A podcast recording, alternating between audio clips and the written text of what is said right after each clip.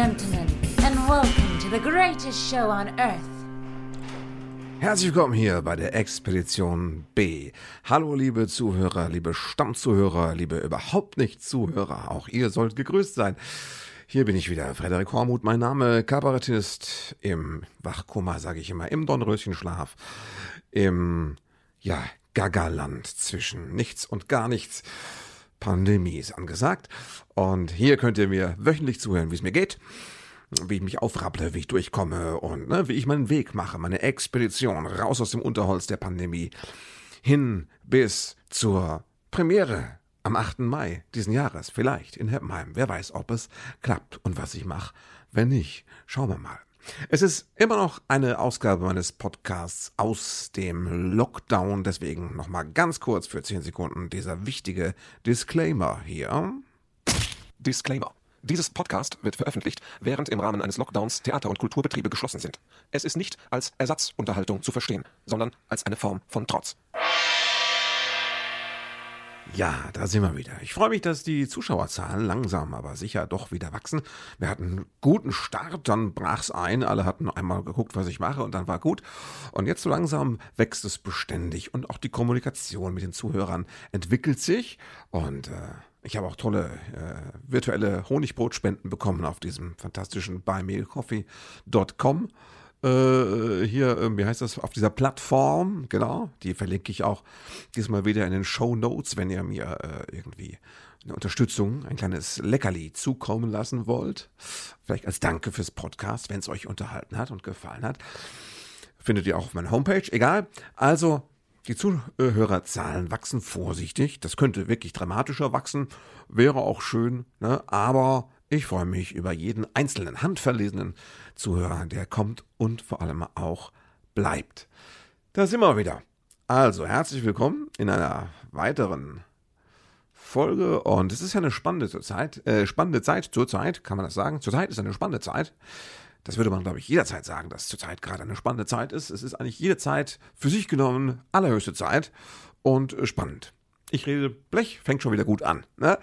Äh, ihr braucht euch keine Sorgen zu machen. Ich habe schon ein paar Stichworte, äh, ne, die ich mir aufgeschrieben habe und ich werde nicht 30 Minuten lang nur Unsinn reden. Da wird schon was Sinnvolles mit bei rauskommen. Oder sagen wir mal vielleicht reinrutschen. Ne? Ja, äh, Corona sieht so aus, dass im Moment die, die, die Zahlen immer noch hoch sind. Vor allem die Todeszahlen sind ja dramatisch. Mittlerweile insgesamt über 50.000.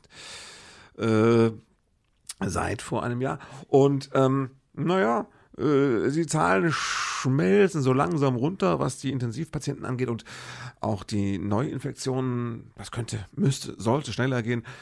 Äh, es wiegt einen so ein bisschen der falschen Sicherheit, weil äh, wenn das jetzt alles wäre, dann würde man sagen, lass das so ausklingen und dann ist gut, dann sind wir durch mit Impfen und überhaupt. Aber die große Sorge ist ja die Mutante. Ne? Ist das jetzt die Ruhe vor der Mutante? Das ist die Frage irgendein Bildjournalist, in Anführungszeichen natürlich, hat sich schon aufgeregt, dass alle jetzt von der Mutante reden. Das wäre doch auch so ein Horrorwort. Klingt ja wie äh, Angriff der Killer-Zombies, ja. Im Horrorfilm, da würden Sachen mutieren. Und äh, das da könnte man nicht da eine vorsichtigere Wortwahl betreiben. Da siehst du mal, wie diese Leute drauf sind. Das ist natürlich einfach keine Horror-Wortwahl, es ist Wissenschaft. Und für viele Menschen ist Wissenschaft automatisch Horror. Die kommen damit nicht klar, emotional. Vielleicht auch intellektuell, ich weiß es nicht, keine Ahnung. Äh, jedenfalls können wir jetzt nicht anfangen, Mutanten umzubenennen, nur damit dieser Herr Strunz heißt, glaube ich, damit es dem besser geht. Ne? Kann sich sagen, hier flauschige äh, äh, Wattebällchen äh, äh, abarten. Abarten klingt auch schon wieder so abartig. Nee, nee.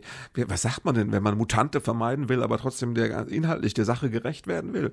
Was wäre denn das Kuschelwort, das rosafarbene Kuschelwort für Mutante? Variante, Variation, das klingt so ein bisschen. Das klingt so ein bisschen nach, nach, nach äh, Musik, ne? Eine Variation oder auch nach Küche, ne? so Sterneküche. Eine Variation von Virus an Röcheln und Husten. Irgendwie sowas in der Art. Keine Ahnung. Also besser wird es eigentlich nicht. Ja. Es ist eine Mutante und die Frage ist, äh, haut die rein? Ne? Uns in die Fresse und in die Pandemieplanung und in den Impfplan und alles. Das ist die spannende Frage. Und jetzt muss man ja sagen, es ist ja wie bei, bei allem bei dieser Pandemie, dass man ähm, sagen muss, wir werden sie erst zu spät merken. Ne? Das ist ja dieses Blöde an diesem äh, exponentiellen Wachstum, das wir befürchten und verhindern möchten, dass das erst überhaupt nicht groß stattfindet und plötzlich knallt es halt durch die Decke und dann stehen wir da. Ja.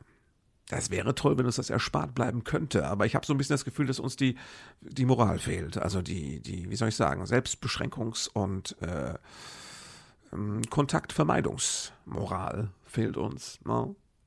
Bodo Ramelow hat äh, Clubhouse gemacht. Das ist jetzt, er war nicht tanzen. Ich habe das auch erst falsch verstanden. Clubhouse ist so eine neue heißer Scheiß-App, die es gibt. So ein Social-Media-Ding. Und das ist so exklusiv, deswegen heißt es ja Clubhouse. Das ist immer so ein bisschen, du kommst hier nicht rein. Ne? Clubhouse, da kannst du nur mitmachen, wenn du eine Einladung kriegst. Geiler Scheiß. Das heißt, du musst jemanden kennen, der dich da mit reinlässt. Deswegen bin ich da auch nicht drin. Also aus zwei Gründen bin ich drin. Erstens habe ich keine Zeit für so Quatsch. Ich mache ja lieber Podcasts, wenn ich mal Zeit habe. Und zweitens mal hat mich auch keiner eingeladen. Und nein, bitte, wenn ihr so hip seid, wenn ihr so, wie sagt man heute, woke, woke, woke und hip seid, dass ihr da drin seid, dann lasst mich in Ruhe. Hört stillschweigend mein Podcast. Ladet mich um Gottes Willen nicht ein. Ladet mich nicht ein. Ich möchte überhaupt zurzeit gar nicht eingeladen werden. Auf keinen Geburtstag, zu keinem Junggesellenabschied. Ja. Nicht mal auf einen Kabarettwettbewerb. Ladet mich auch auf bitte nicht zu Clubhouse ein. Da kann man, äh, wie ich das jetzt, ich habe das ja mehr, ich habe es ja gelesen. Ich nähere mich den Dingen ja über das gedruckte Wort und oder das äh, auf Bildschirmen zu lesende Wort. Ist das überhaupt ein, was ist ein wichtiger Unterschied? Egal. Also, ähm, das ist so, dass da, man kann da quasi chatten. Also man redet. Man macht quasi so wie ich jetzt hier live, man redet einen Podcast, aber eben live on air redet man zu einem Thema, am besten mit ein, zwei Leuten, die man sich dazu eingeladen hat und die auch die Lizenz haben, mitzureden. Und dabei kann man ganz viele Zuhörer haben. Das heißt, es gibt so, es ist eigentlich eine Art Talkshow, ne? ohne Bild, live, sehr speziell, mit speziellen Themen, ja, mit niedrigerer äh, Reichweite wahrscheinlich als jetzt irgendwie so eine Nachts im dritten äh, Talkshow. Und das ist total hip und viele finden es lustig und ich denke mal, ich hätte gar keine Zeit mehr, jetzt abends zwei Stunden irgendeinen Talk da anzuhören bei Clubhouse, auch wenn es der heiße Scheiß ist. Und äh, man muss aber auch, man darf nicht jedem heißen Scheiß hinterherrennen. Bodo Ramelow hat einen Fehler gemacht. Der, wahrscheinlich hat ihn jemand eingeladen. und da wollte er nur höflich sein, war er bei Clubhouse. Oder er hat sich gelangweilt. Jedenfalls hat er bei Clubhouse mindestens zwei Sachen erzählt, die er besser nicht hätte erzählen sollen. Und das wollte er auch gar nicht, weil er dachte irgendwie irrtümlich, das sei das sei entre nous, das sei äh, unter uns, das würde gar nicht an die Öffentlichkeit gelangen, das sei unter dem Siegel für Vertraulichkeit, dass man da mal privat redet. Im Internet. Ja? Ramelow. Ja, also Politiker, das ist immer, das sind die Leute, die den ne, digitalen Fortschritt bringen sollen. Das sind die Leute, die als Ministerpräsident äh, zum Beispiel äh, ho digitales Homeschooling anleiern sollen. Ne? Aber hier bei Clubhouse sagen, ich dachte, das wäre privat. Gut. Äh, und da hat er im Chat zwei Sachen gesagt, die beide bedenklich sind. Er sprach irgendwann mal, sollte wohl witzig sein. Das ist so, das war so Altmänner-Wokeness. Er sprach, ich sollte das Wort auch nicht benutzen, ich bin auch über 50. Ähm, das war, er, er sprach vom Merkelchen. Das Merkelchen. Äh, und da fragt man sich auch, was soll denn das jetzt? Also das erstens mal klingt es wie Ferkelchen. Ja, und das Merkel, Ferkel, das ist genau dieses Ding, was so, so Rechte immer so benutzen. Ja, die ganzen Hildmanns und Co's äh, machen diese Merkel, Ferkel, Ferkelchen, Merkelchen Richtung. Das ist schon mal blöd. Ja, das ist ihm irgendwie aus Versehen wahrscheinlich auch. Und Merkelchen als Verniedlichungsform seiner Chefin, also zumindest einer der deutschen Spitzenpolitiker. Es ist die Kanzlerin, Freunde. Irgendjemand muss sie gewählt haben, und zwar eine Mehrheit. Ja, und es waren keine gefälschten Wahlmaschinen und so. Da haben nicht in Georgia irgendwelche Leute plötzlich Stimmen gefälscht. Die Merkel ist wirklich von den Deutschen gewählt. Ich glaube das. Ich bin da sicher. So, und äh, Merkelchen als Ministerpräsident, Merkelchen zu sagen, ich verstehe das nicht. Ist das so eine Showy-Nummer? Und das ist mit ihm so durchgegangen, weil er, weil er irgendwie dachte, er ist jetzt hip und mal im Internet. Ja, weißt du? Das ist, das ist, ja, hat mal, also normalerweise, äh, Bodo Ramelow äh, ist, äh, das ist, ist, also der hielt es für hip, wenn er, was weiß ich, ich weiß es nicht, was, was für Ramelow hip ist, aber Wahrscheinlich, dass er ein Handy hat. Ne? Und wenn ihm langweilig ist, spielt er auf dem Handy und hat er erzählt, dass er bei der Ministerpräsidentenkonferenz zum Thema Corona-Maßnahmen, ich weiß, die ging lang. Ich weiß, da wurde viel doziert. Es war praktisch wie Hormut Podcast mal zehn von der Länge her. Ich weiß das alles, aber trotzdem muss man doch da nicht, wenn ein Langweile überkommt, sagen, ich spiele dann auf meinem Handy Candy Crush, ne?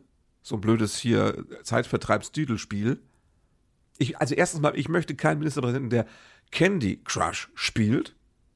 Wenn, dann soll der Schach spielen. Ja, oder Zitate raten oder was weiß ich, pantomimisches Philosophen darstellen, irgendwie sowas in der Art, aber nicht Candy Crush, das will ich nicht. So menschlich sollen die nicht sein. Die sollen ein bisschen über, klein bisschen übermenschlich soll er schon sein, der Politiker. Wenn ich ihn schon so profan demokratisch wählen kann, soll er wenigstens ein bisschen so tun, als sei er was Besseres. Also ein bisschen Premium wäre schon, also diese Volkstümlichkeit, ich spiele Candy Crush, das nervt mich schon mal. Es gibt auch bessere Spiele. Er hat noch so gesagt, manche spielen Sudoku von den Kollegen und ich spiele Candy Crush. Sudoku musste wenigstens noch irgendwie, ich will es nicht vertiefen, aber egal. So, äh, wo ich aber auch ist, kann man doch nicht, wie kann man denn erzählen, dass man in so einer wichtigen Konferenz, ne, wo, wo es um Maßnahmen geht, die alle quasi äh, in den Wahnsinn treiben und gleichzeitig um einen Virus geht, der alle äh, in die Verzweiflung treibt oder gar tot macht, das macht er ja immer noch, dann äh, kannst du nicht Candy Crush spielen. Ne? Und wenn, dann darfst du es niemandem erzählen. Vielleicht deiner Frau, aber nicht mal deinen Kindern. Ne, die erzählen das gleich im Netz weiter. Die sind ja auch wahrscheinlich bei Clubhouse. Gibt so wahrscheinlich Diskussionsgruppen von Politikerkindern, vermute ich mal. so ähnlich wie Lehrerkinder. Die haben sowieso ein Trauma und dann reden die darüber. Das ist gefährlich. Ne? Sowas darfst du nie erzählen. Und jetzt ist also klar, Ramelow, Bodo Ramelow ist eine linke Plaudertüte. Ja, das ist ja wirklich toll. Also da hatte ich mir echt, da hatte ich jetzt, also das ist, da bin ich enttäuscht. Wer hat denn den eingeladen? Mein Gott. Ne? Ich meine, es ist ja spannend, wie Politiker mit der ganzen, ich muss mal kurz hier leichten Switch andeuten.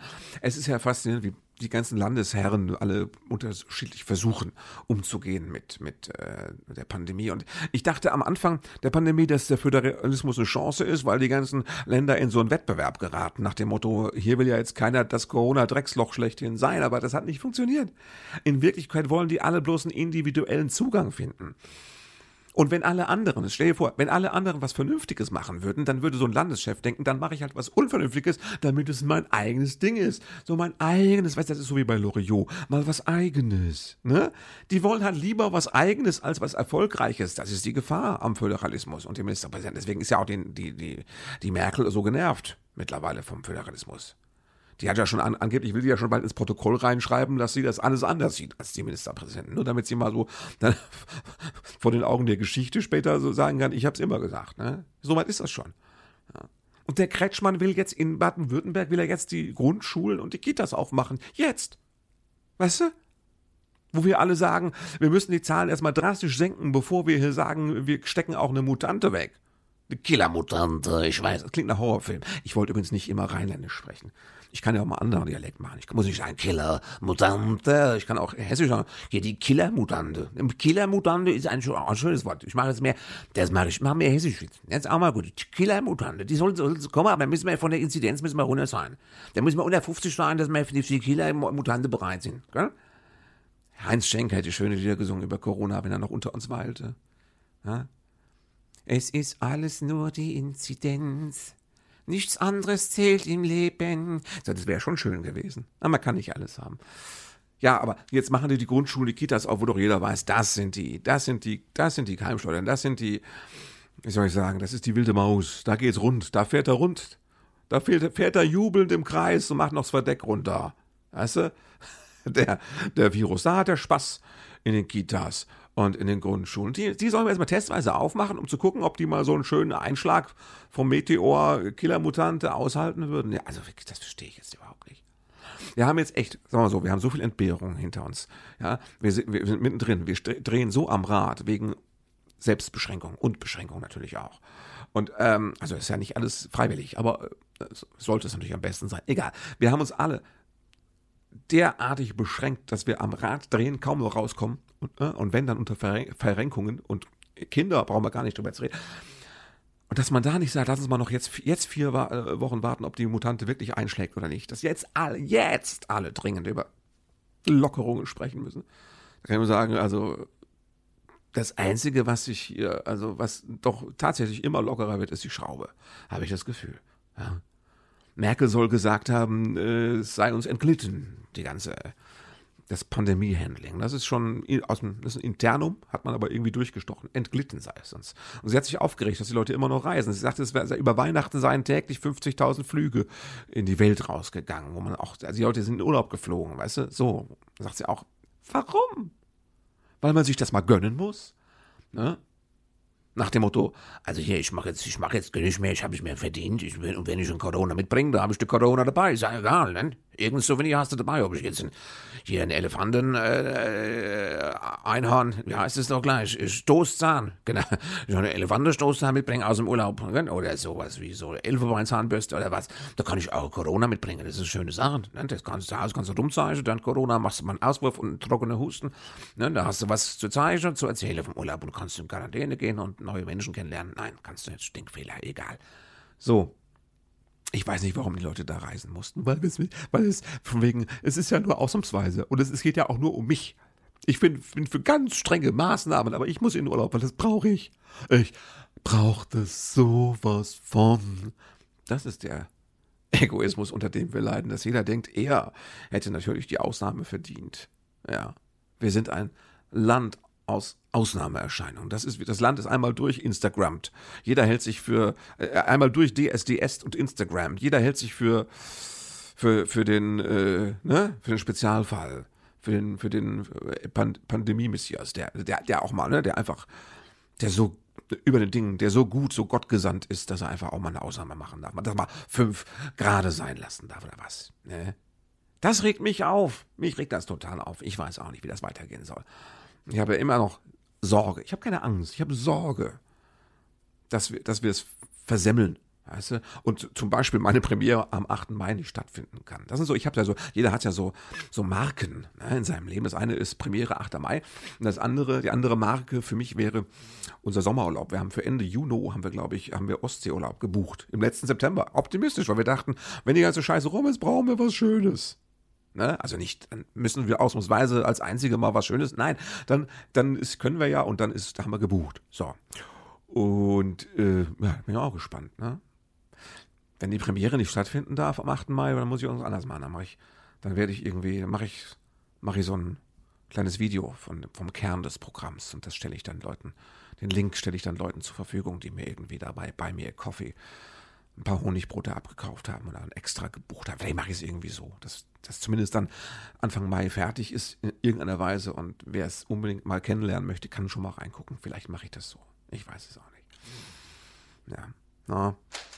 Ach. Du, und wenn es nur so ein Fake-Applaus ist, man braucht das irgend irgendwas braucht man. Das ist einfach.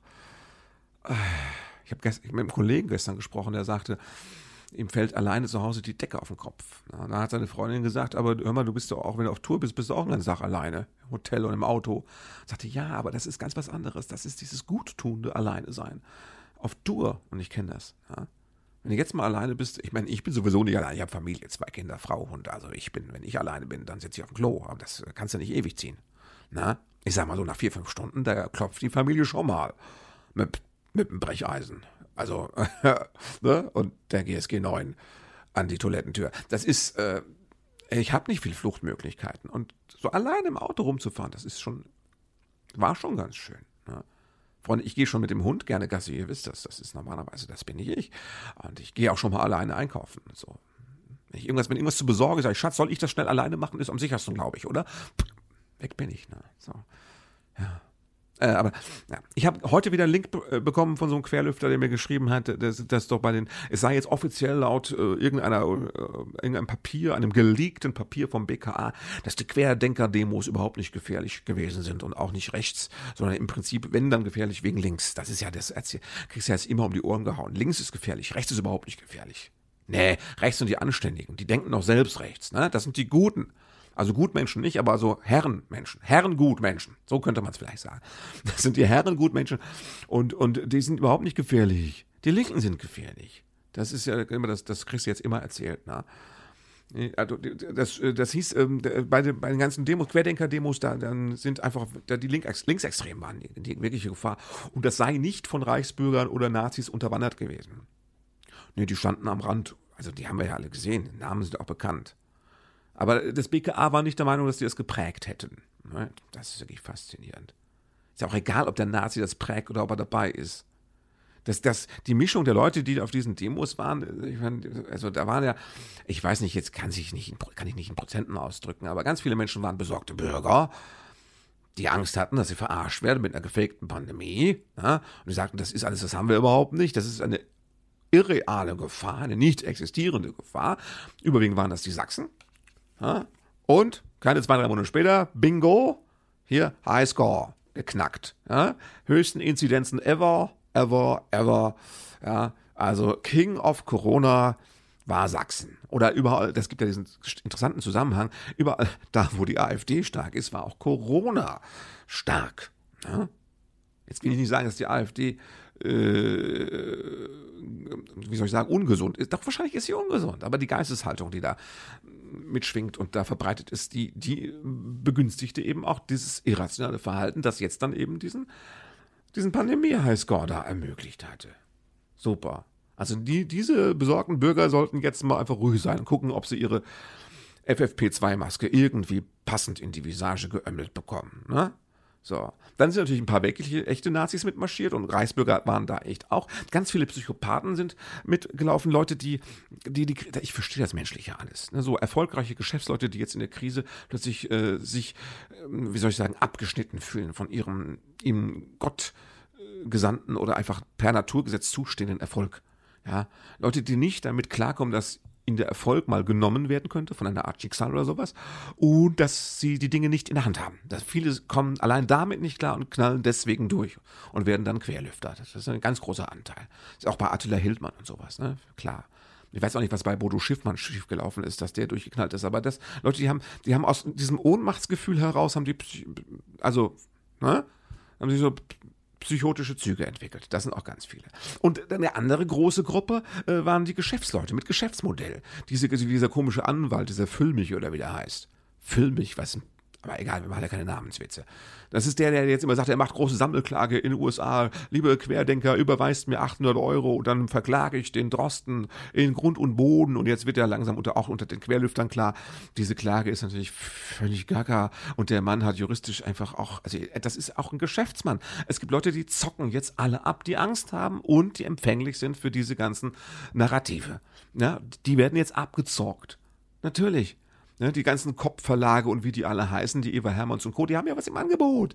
Ja, die haben ja was zu verkaufen. Ja, die Schranks und wie sie alle heißen. Und äh, die laufen da auch mit. So, also, durchgeknallte Psychopathen, ähm, Geschäftsleute, dann nebendran noch Ra Nazis, Reichsbürger äh, und dann besorgte Bürger, die äh, sich gegenseitig den Virus quasi hinter die Binde gehustet haben. Äh, ne? So, da, das reicht mir eigentlich als Gefahrengemengelage oder wie das heißt. Ne? Das reicht mir eigentlich. Und dass dann da auch noch ein paar linke äh, Krawallos mitlaufen, die jeden, der so ein Pepita-Hütchen auf dem Kopf hat, äh, irrtümlich für Nazi halten, das ist bedauerlich, das hätte nicht sein müssen, aber also ja, also wenn du neben der Scheiße herläufst, kann es sein, dass es spritzt. Na? Und du was abkriegst. Also da habe ich jetzt auch nicht so viel Mitleid, muss ich sagen. Oh das regt mich jetzt auf, dieses, diese Geschichte mit, äh, dass, dass die wirkliche Gefahr ja links ist. Ne? Das ist das, links, das war das ist ja wie mit der Adolf Hitler war ja ein Nationalsozialist, merkst du schon mal, Sozialist war das. Das war ein, ein Sozischwein war das. Wer hat uns verraten? Die Sozialdemokraten mit ihrem Hitler. So, das, das, dieses Denken, das geht mir so auf den Sack, Freunde. Das kann nicht wahr sein. Ja, die sind, äh, die, die kennen nichts, ne? Die ziehen es einfach durch diese Grenze zwischen Gaga und rechts, die ist echt auch unheimlich. Das hast du ja bei Trump und seinen Leuten gesehen, die dann irgendwie am Schluss mit Hörnern auf dem Kopf im Kapitol gestanden haben. Da habe ich keine Fragen mehr. Da habe ich, also habe ich keine Fragen mehr. Könnt ihr jetzt, könnt ihr jetzt fragen, äh, wie kann es so weit kommen? Aber ich will die Details gar nicht wissen. Ich sehe das Ergebnis und habe ich schon Gänsehaut. Reicht mir schon. So, äh, Jetzt, das war jetzt alles sehr, das war jetzt sehr viel Pandemie wieder, ne? Wir müssen noch ein bisschen was, wollen noch ein bisschen was Privates nachtragen, einfach weil es, passieren ja auch Sachen. Ihr wollt ja wissen, was ist so in meinem Alltag los, wenn gerade nicht irgendwie jetzt das Virusthema mich beschäftigt oder ich Kabarettnummern schreibe. Die Woche habe ich recht wenig geschrieben. Ab dem 1. Februar muss ich dann wirklich jetzt mal in die Pötte kommen. Immerhin habe ich mir überlegt, wie, ähm, ja, wie ich mein Programm zur Not veröffentliche, wenn es schief geht. Und ich muss mich auch ein bisschen vorbereiten, weil ich ab 1. Äh, Februar bin ich meine eigene Agentur. Ich habe mein Management verlassen aus Gründen, aus diversen Gründen, aber auch wegen Zeitgeschehen und so. Und die Zeiten sind einfach so, ich mache das jetzt selbst. Es kommen jetzt sowieso kulturelle Nachkriegsjahre auf uns zu und wenn dann Wiederaufbau ist, dann mache ich den lieber alleine. Ja. Ich nenne mich jetzt Hormuts Homeoffice und mache selbst mein Büro. Ihr könnt bei mir mich buchen. Ist das nicht toll? Ja, ihr werdet es mitbekommen, dass äh, ich demnächst da äh, viel mehr mache mit äh, Management, Selbstmanagement mache ich jetzt und äh, Tourplanung und alles, ja. Äh, aber es gibt ja auch Alltag. Zum Beispiel, ich bin, es war ja neulich, es war Glattnetz. Ich bin letzte Woche morgens mit dem Hund raus im Dunkeln und es war so glatt, dass ich bin so die Tür raus und dachte, naja, es ist ja gar nicht so kalt und da steht ja auch Wasser auf der Straße. Das war so dieser Gedanke im Halbschlaf, der Gedanke. Und was soll ich sagen? Es war kein Wasser. Doch, es war Wasser, aber es war gefrorenes Wasser. Es war, wir wohnen so leicht am Berg, eine Art Schlittschuhbahn. Ich morgens um halb sieben noch halb verpennt mit Hund auf, raus auf die äh, Schlittschuhbahn am, am Hang. Und was passiert? Schwerkraft. Ja, das ist, wenn es ganz doof kommt, kommt, kommt Schwerkraft. Und äh, dann habe ich dann irgendwie so ein bisschen balanciert, mich gehalten, bin dann so, hab mich, bin rückwärts, äh, also wie man in Hessen sagt, auf de Bobbes gefallen. Ja? Auf de Bobbes gefallen. Und Bobbes kennt er, ne? Das gibt auch, gibt ja ganz, ganz gibt sogar Ärzte für. Der Bobbesarzt gibt's. Ne? Der Proktologe ist der Bobbesarzt. Habt ihr gewusst? Ist euch klar? Gut.